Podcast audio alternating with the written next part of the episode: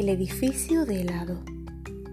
Una vez en Bolonia hicieron un edificio de helado en la mismísima Plaza Mayor y los niños venían de muy lejos para darle una mordisquita.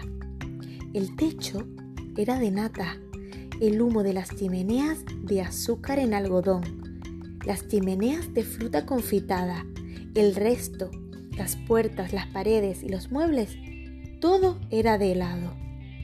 Un niño pequeñísimo se había cogido a una mesa y le lamió las patas una a una hasta que la mesa le cayó encima con todos los platos y los platos eran de helado de chocolate, el mejor. En cierto momento, un guardia municipal se dio cuenta de que había una ventanilla derritiéndose. Los cristales eran de helado de fresa y se deshacían en hilillos rosados. ¡Rápido! gritó el guardia. ¡Más rápido todavía! Y venga todos a comer más rápido, para que no se deshiciera y ni se echara a perder ni una sola gota de aquella obra maestra. ¡Un sillón!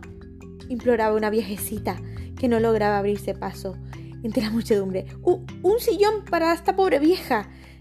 ¿Quién va a traérmelo? Eh, que sea con, con brazos, si es posible.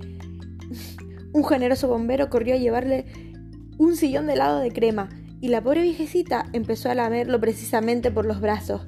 Aquel fue un gran día y por orden de los doctores nadie tuvo dolor de barriga. Todavía hoy, cuando los niños piden otro helado más para sus papás, estos dicen suspirando, Claro, hombre, para ti sería necesaria una casa entera, como aquella de Bolonia.